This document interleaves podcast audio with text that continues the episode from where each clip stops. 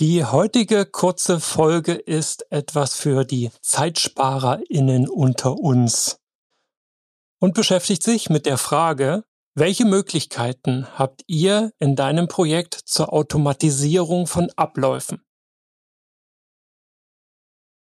Jetzt könntest du sagen, hey Chris, Automatisierung, Abläufe, wir sind noch in einem Projekt, nicht in einem Prozess und jedes Projekt hat einen Neuigkeitscharakter.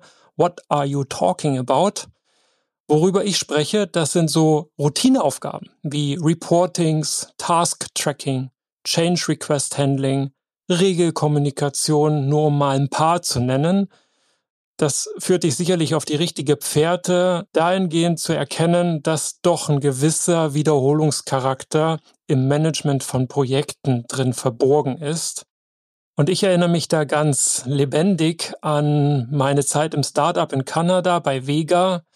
Dort haben wir ein PMO aufgebaut und ich war keine zwei Monate drin. Da haben wir dann beschlossen, wir werden eine Cloud-Lösung zum Managen unserer Projekte einführen, sind dann bei Smartsheet geendet und haben ziemlich schnell gemerkt, hey, das läuft so rund und spart jede Woche so viel Zeit beim Zusammenfahren verschiedener Projekte ins Portfolio und Programm, beim Überblick rausschicken an die verschiedenen Abteilungen, welche Leute wo wie beteiligt sind, mit welchen Ressourcen gebucht haben, welche Tasks dort ganz oben auf der Liste sind, damit die dort als LinienleiterInnen da auch einen positiven Einfluss drauf nehmen können, wo die Energie und der Fokus drauf liegt und beim Priorisieren helfen können.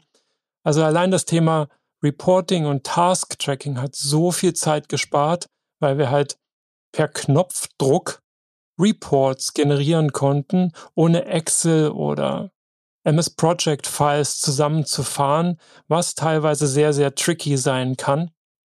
Und jetzt ist das kein Plädoyer für Smartsheet im Speziellen. Das ist viele Jahre her. Es gibt so viele Tools. Ich habe irgendwo mal gelesen, vielleicht 800 oder sowas schätzt man. Online-fähige Projektmanagement-Tools zur Automatisierung von Abläufen in Projekten. Denk lieber erstmal drüber nach, was lässt sich denn an Potenzial durch Automatisierung heben und dann schaut mal, je nachdem, was ihr braucht, welches Tool euch da vielleicht unterstützen kann und vielleicht findet ihr raus, ihr braucht gar kein neues Tool. Das Tool, was ihr habt, kann das sehr wohl bereits.